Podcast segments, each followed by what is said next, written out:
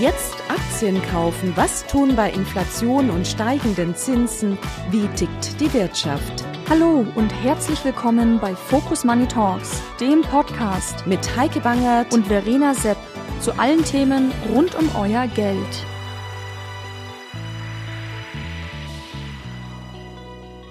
Hallo und herzlich willkommen bei Focus Money Talks.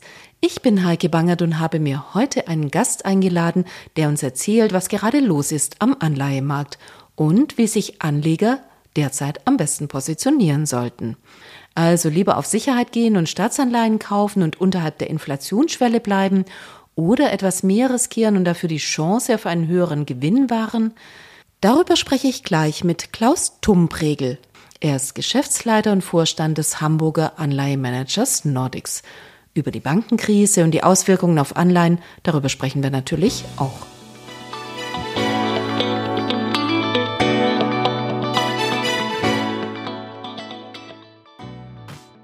In den vergangenen Monaten waren sich viele einig, dass es zu keiner Bankenkrise wie im Jahr 2008 kommen wird.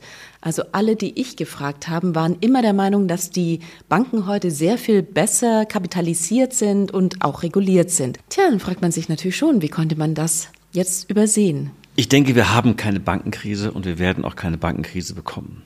Ob das mit der besseren Kapitalisierung und strengen Regulierung zu tun hat, sei mal dahingestellt. Es ist allerdings so, dass, dass die Banken viel besser kapitalisiert sind als vor 15 Jahren und auch viel strenger reguliert sind. Nichtsdestotrotz ist Vertrauen etwas, das auch wahnsinnig schnell verschwinden kann. Und Banken leben davon, dass Anleger ihnen vertrauen. Und ich glaube, man muss ein bisschen auf die jüngsten Fälle gucken und diese Fälle auch ein bisschen isoliert vom gesamten Banken- und Finanzsektor betrachten, um das einzuordnen. Insgesamt haben wir keine systemische Krise.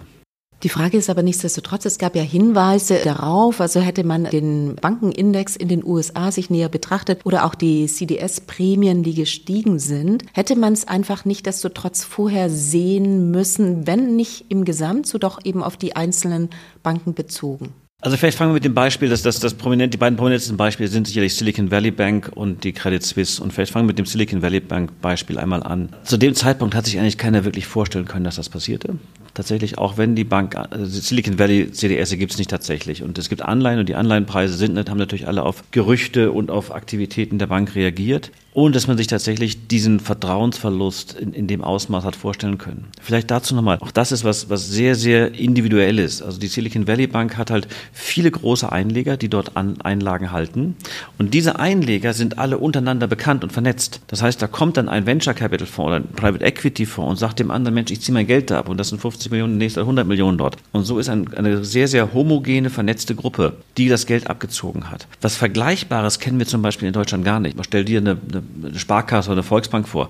Da gibt es Tausende von verschiedenen Einlegern, die kleinere Beträge haben, die einander nicht kennen und auch einander nicht abstellen. Und da steht, die, die würden natürlich auch, wenn da tausend Leute vor der Bankbilder, vor der Banktür stehen und versuchen, das Geld abzuziehen, würden sie sich auch anstellen. Aber dass die Leute untereinander vernetzt sind übers Internet, übers Telefon, wie es hier bei der Silicon Valley Bank war, das ist, gibt es halt nicht. Und deswegen glaube ich, kann man diesen Fall vielleicht nicht verharmlosen, aber man kann ihn ein bisschen isoliert betrachten.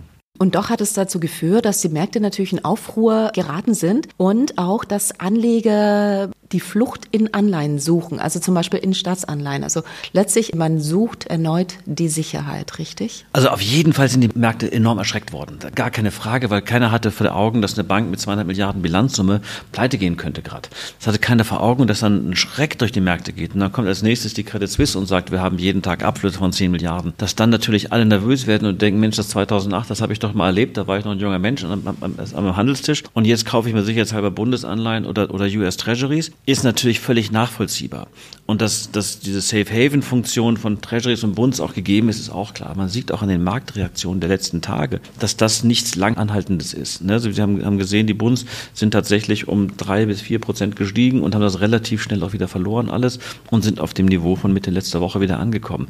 Das heißt, diese ganze Angst ist tatsächlich auch schnell wieder rausgegangen. Dieser Gedanke Safe Haven, vielleicht kann man den nochmal auffassen. Also es ist, glaube ich, was Unsinniges zu sagen, jetzt geht die Welt unter und ich kaufe jetzt Bundesanleihen. Und habe dann eine geringe Rendite und möglicherweise auch den falschen Punkt auf der Zinskurve erwischt. Ich glaube, es ist eher sinnvoll zu sagen, Mensch, wenn solche, solche Durcheinander kommt und man hat Interesse daran, in Unternehmensanleihen allgemein zu investieren, sollte man das eher als Chancen begreifen und sagen, Mensch, hier tut sich ein Fenster auf, in dem Renditen von Unternehmensanleihen steigen, die das überhaupt nicht verdient haben. Also nimmt Siemens oder von mir aus Coca-Cola und auf einmal gibt es da 30 Basispunkte mehr Rendite, weil der Markt einfach in Aufruhr geraten ist. Dann sind das, glaube ich, eher die Safe Haven Flows, die man als vielleicht auch als Privatinvestor verfolgen sollte. Ich frage trotzdem nochmal nach. Also diejenigen, die möglicherweise überhaupt gar keine Anleihen bislang in ihren Portfolios haben, weil das ja in den vergangenen zehn Jahren nicht sehr opportun war, was sollten die dann machen? Die werden ja jetzt nicht sagen, ich kaufe Siemens Unternehmensanleihen und das erachte ich als Safe Haven, sondern ich würde im Zweifel dann denken, ich versuche mein Portfolio ein bisschen zu diversifizieren und kaufe sowohl vielleicht Staatsanleihen, ja, um sicher zu sein, oder vielleicht auch so als Add-on Siemens Unternehmensanleihen. Es ist ja nicht die erste Krise, die wir in den letzten fünf Jahren eigentlich haben. Also nehmen wir mal dieses, dieses Corona 2020, da haben wir eine sehr, sehr ähnliche oder viel ausgeprägtere Marktreaktionen gehabt, die aber die gleichen Bewegungen hatten. Wir hatten Flüsse ins Staatsanleihen, sinkende Zinsen für, wenn man so will, den garantierten Zins sind einfach stark gesunken und gleichzeitig sind alle risikobehafteten Assets, ob das Aktien sind, Unternehmensanleihen, High-Yield-Anleihen einfach im Kurs gefallen. Und all diese, diese Bewegungen waren immer letztlich Kaufgelegenheiten oder für denjenigen, der investiert ist, auch einfach Gelegenheiten durchzuhalten. Und immer wieder haben sich die Märkte normalisiert und haben sich haben zurückgefunden in einen, würde ich mal sagen, etwas vorhersehbareren Pfad. Und wenn man jetzt nicht investiert ist und überlegt, in Anleihen zu investieren, waren das Gelegenheiten, sicherlich in etwas risikobehaftetere Assets reinzugehen. Es macht, glaube ich, wenig Sinn, in, in Phasen, in denen Staatsanleihen extrem gesucht sind, da hinterher zu springen, sondern es macht eher Sinn zu gucken, gibt es jetzt in, in risikobehafteten Assets Titel, die, die vom, wie Siemens, die, die kein, kein, kein echtes Ausfallrisiko beinhalten, aber ein bisschen mehr Rendite bringen. Das Gleiche kann man aber auch für Aktien sagen, dass man jetzt sagt, also möglicherweise ist es sinnvoll, jetzt Aktien zu kaufen. Einfach weil die, die Risikowahrnehmung stärker geworden ist und dadurch sich Opportunitäten geben. Darf ich trotzdem nochmal fragen, also in dem Bereich Investment Grade oder Non-Investment Grade? Also ich würde tatsächlich als, als Laie immer den, non, den Investment Grade Bereich vorziehen, einfach weil tatsächlich im Non-Investment Grade Bereich einfach auch Ausfallwahrscheinlichkeiten da sind. Der Investment Grade Bereich, im Single A-Bereich sagt man ungefähr, man hat 0,1 Prozent jährliche Ausfallwahrscheinlichkeit und das geht halt bis zu 20 Prozent im Triple C-Bereich, im High-Yield-Bereich. Und ich denke mal, es geht beim Anleihenerwerb in erster Linie darum, Ausfälle zu vermeiden und nicht die optimale Rendite zu erwirtschaften. Von daher würde ich immer als Privatinvestor in den Investment-Grade-Bereich investieren. Mit welchen Anleihen lassen sich denn Realrenditen überhaupt erzielen? Also ich hoffe mal, dass, das, dass die Siemens Unternehmensanleihe jetzt dabei ist, aber mit welche, welche sind es noch? Könntest du uns mal ganz kurz nur ein bisschen eine Einordnung geben? Also grundsätzlich lassen sich natürlich mit hohe, höheren Zinsen auch noch vernünftige oder auch positive Realrenditen erzielen. Auf der anderen Seite ist das natürlich ein verzerrtes Bild. Wir haben einen Ansprung der Inflation gehabt im letzten Jahr, wie wir ihn 40 Jahre zuvor nicht gesehen haben. Das heißt, das steht natürlich keinem Ansprung der Renditen im Anleihensegment in dem, in dem Ausmaße gegenüber. Das heißt, eigentlich war alles bis auf Dinge, die tatsächlich ausfallbedroht waren, Ende letzten Jahres noch mit negativen Realrenditen versehen. Jetzt, da die Inflation doch wieder ziemlich deutlich zurückkommt und gleichzeitig das Zinsniveau weiter ansteigt vom kurzen Ende her, gibt es ganz viele Anleihen im Investment-Grade-Bereich, die tatsächlich auch wieder positiv positive Realrenditen bieten. Und ich glaube, da kann man einiges, einiges heraussuchen, was man möchte. Mhm. Gibt es auch eine gewisse Laufzeit, die man gerade einhalten sollte?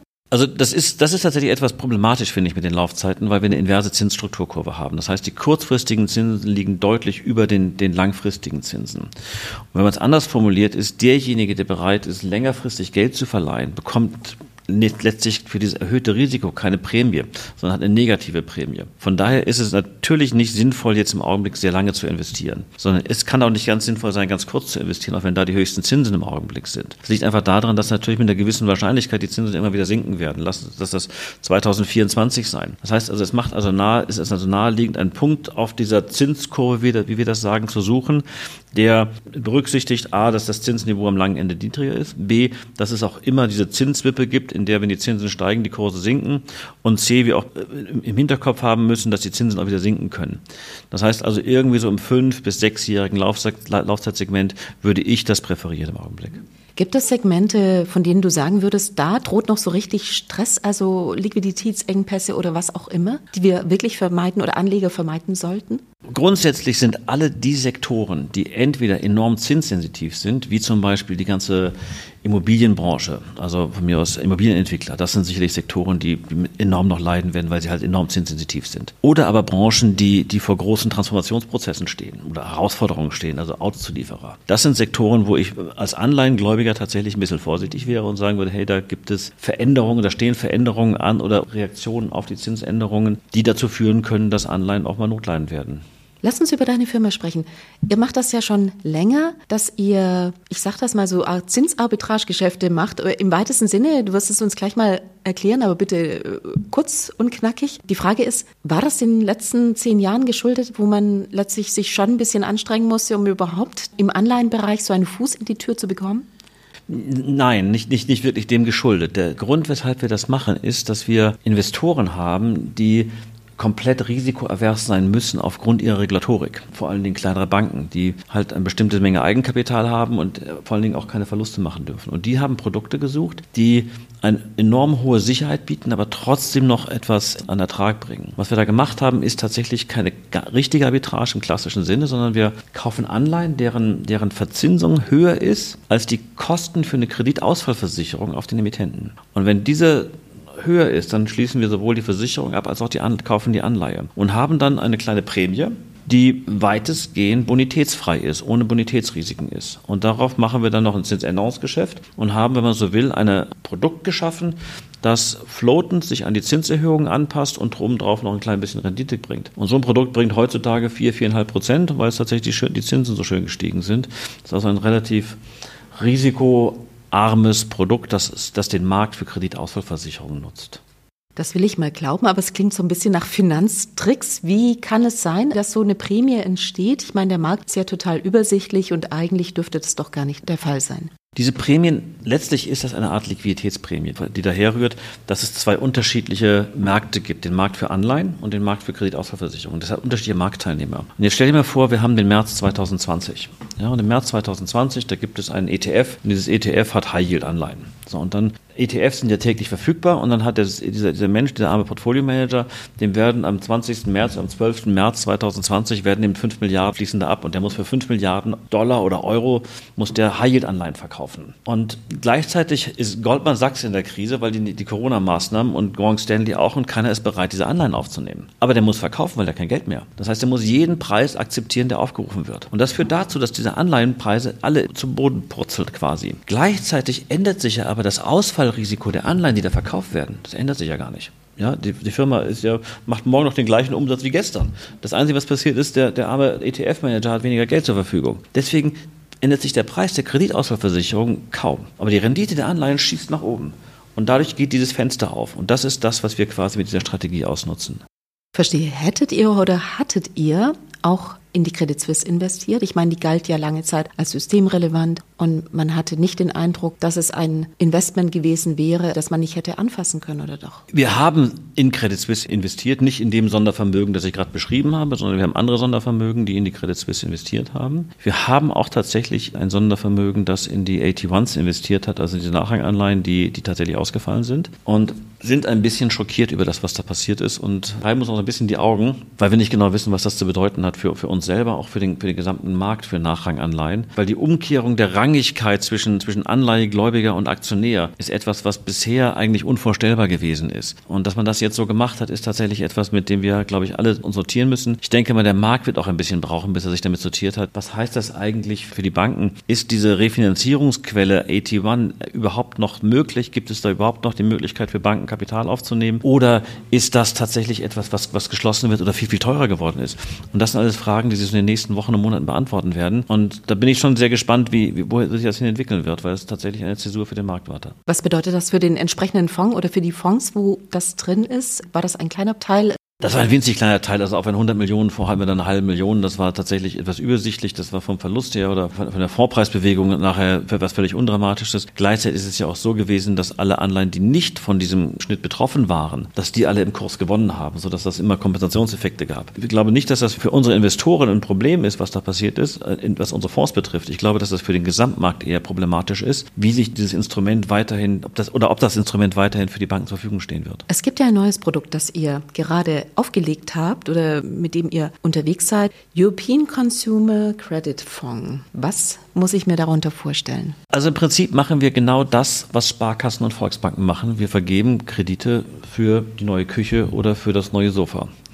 Nur, dass wir halt keine Bank sind und keine Sparkasse sind, sondern ein Fonds sind. Aber, aber wir suchen genau die gleichen Instrumente. Halt nicht in Deutschland, weil Deutschland durch den Wettbewerb halt sehr, sehr günstige Zinsen für den Verbraucher hat, sondern eher im Ausland. Und allein die Schweiz hat 30, 40 Prozent höhere Zinsen, als Deutschland es hat. Und Nordeuropa hat nochmal deutlich höhere Zinsen. Was wir machen wollten, ist damit, wir wollten ein Produkt schaffen. Auch so ein bisschen übrigens als Antwort auf das, was im 2020 passiert ist, als diese Dislokation der Anleihenmärkte stattgefunden hat. Sozusagen ein Produkt haben, das hohe Zinsen hat, das keine Korrelation zum Kapitalmarkt hat und das nicht auf jeden Satz, den der Aktienmarkt macht, mit irgendeinem fürchterlichen Schrecken reagiert, sondern etwas, das stabil, ertragreich, ohne große Drawdowns sich weiterentwickelt. Aber was hat das mit Anleihen zu tun nochmal? Also wie, wie ist der Zusammenhang? Also ich denke irgendwie, wenn ich Kredite vergebe, dann bin ich vielleicht maximal ein Kreditfonds, aber kein Anleihenfonds. Aber was ist eine Anleihe anders als ein Kredit? Es ist nur die Verbriefungsform, die wir haben. Also jede Anleihe, die wir vergeben, ist, die, wir, die wir in unsere Fonds kaufen, ist letztlich ein Kredit, den wir vergeben. Ob das für Siemens ist oder für den Klaus Tumbregel, das spielt letztlich keine Rolle. Es geht um eine Bonitätsanalyse. Und das Spannende eigentlich ist, und das ist uns 2020 aufgefallen, ist,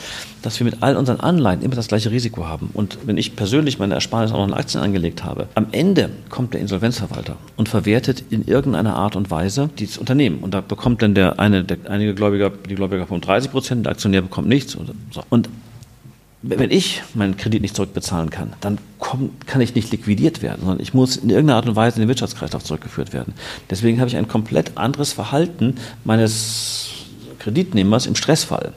Und das ist das, was uns gereizt hat. Wir wollten ein Produkt haben, das attraktive Zinsen hat, dass wir mit unseren Prozessen greifen können, nämlich der Bonitätsanalyse, und dass wir darüber hinaus auch noch ein komplett anderes Verhalten hat, wenn, wenn Märkte sich verändern. Und dadurch haben wir schon den Zusammenhang zum, zum Anleihenmarkt und zu dem, was wir tun. Wir haben aber ein etwas anderes Underlying gewählt. Das ist aber ein öffentlicher, zum Vertrieb zugelassener Fonds, ein Anleihenfonds. Also es ist nicht irgendwie so eine Art kleine Kreditbank. Ich frage nur noch mal nach, damit wir über das Gleiche sprechen, ja? Es ist ein, ein Fonds, der hat eine Wertpapierkennnummer, die ich immer, ich kann Wertpapierkennnummern immer nicht auswendig. Ja. Der hat eine Wertpapierkennnummer, ist äh, verfügbar, über eine deutsche KVG aufgelegt und ist faktisch auch ein Anleihenfonds. Weil was wir machen, ist, wir stecken diese Konsumentenkredite. Wir haben jetzt, glaube ich, knapp 60.000 Kredite in dem Fonds. In welcher Höhe? Was muss ich mir da vorstellen? 1000 Euro ungefähr. Und wenn wir zu einer KVG gehen würden und sagen, bitte liebe KVG, hier hast du 60.000 Kredite und die sind alle monatlich tilgbar und alle monatlich mit Zinszahlung ausgestattet, buch das bitte mal, dann schmeißt mich jede KVG raus. Das muss, wir mussten, wir haben eine Anleihe, wir haben ein Vehikel gewählt, das ist eine Luxemburger Verbriefungsgesellschaft. Da fließen die Kredite rein und für jedes Land, in das wir investieren, haben wir eine eigene Verbriefungsgesellschaft. Und die emittiert eine Anleihe. Da gibt es keinen Wasserfall und kein, das was man aus dem ABS kennt, das gibt es alles nicht, sondern es ist einfach eine Anleihe, die die Cashflows der Kredite durchleitet. Und diese Anleihen werden an der Börse in Düsseldorf auch notiert und die werden von unserem Fonds gekauft, sodass wir dann letztlich dann wieder einen Anleihenfonds haben. Aber dahinter liegen halt tatsächlich Konsumentenkredite. Das hört sich so ein bisschen nach Mikrokreditunternehmen äh, an. Falsch? Es ist genau richtig. Wenn man so will, ist ein Mikrokreditfonds halt nicht in der dritten Welt, sondern tatsächlich nur auf Europa fokussiert. Und wir geben halt nicht Unternehmenkredit, sondern nur Konsumentenkredit, sondern nur Konsumenten. Und mit welchen Renditen kann ich das so rechnen? Wir erwarten für dieses Jahr eine Rendite so von 5 bis 6 Prozent auf den Fonds und werden im, im Ende Mai werden wir 4 Prozent ausschütten und auch das werden wir regelmäßig machen, diese 4-prozentige Ausschüttung. Letzte Frage.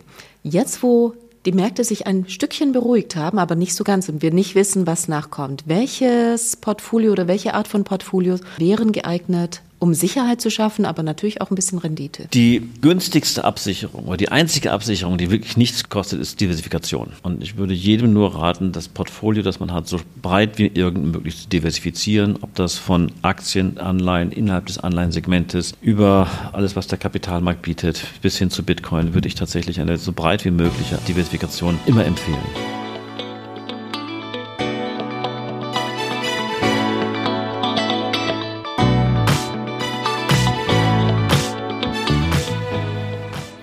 Wie habe ich in den vergangenen Jahren die Anleihen vermisst. Manche sagen ja, das ist ganz schön dröge und total schwer nachzuvollziehen und ja, ich finde, es stimmt auch. Aber dann ist es doch gut, dass es Menschen wie Klaus Tumpregel gibt, die uns das erklären können und das auch noch in einfachen Worten. Damit sind wir am Ende der 31. Episode von Focus Money Talks. Euch vielen Dank fürs Zuhören und allen eine schöne Woche.